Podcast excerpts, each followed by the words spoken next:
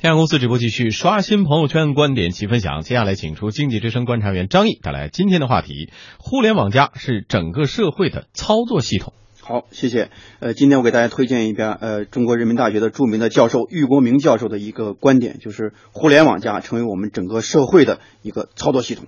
互联网进入中国社会已经二十多年了，这二十多年导致的许多变化，让我们越来越清楚地认识到一个这样一个道理，就是互联网对于社会的本质意义，它已经是一个新的社会组织的结构的方式，是整个社会的操作系统。我们只有把自己的资源、能力和品牌在互联网的逻辑和机制下整合。运用起来，也就是说，你要主动或者被动的去嵌入到互联网的架构和体系之中，我们才有可能汲取到互联网所蕴含的无限资源的种种可能性，从而拥有巨大的发展空间和潜力。我们知道，就像电脑系统一样，操作系统它不同于其他的任何一种实现某种功能的应用型的软件，它规定着整个社会系统的运作的基础、运作的框架和运作的规则。任何一种社会软件，哪怕是再强大的应用软件，如果不能遵守互联网的逻辑和规则，不想或者不善于融入到、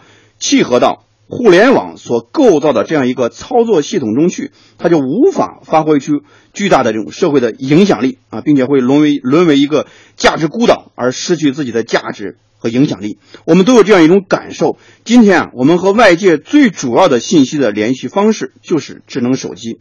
也有一个调查表明，就是智能手机的用户每天看手机的平均次数超过一百五十次，甚至更多。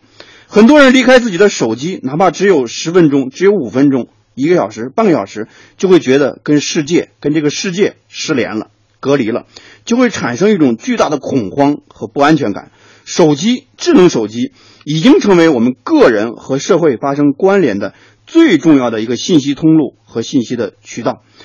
今天我们获取信息的渠道已经不再是更多的时候是一种传统媒体，而很多是和我们自己构成这种或强或者或弱的社会关系的人群中去做出一种选择。从我们的朋友圈、同事圈或者是兴趣圈这些社会关系的渠道中，按照你的亲疏的远近，按照信任度，按照喜好度来构建属于自己的信息源。和消息源，这种消息源的信息源的构成方式表明，今天构成社会信息传播的最后一公里的渠道是人际关系的渠道。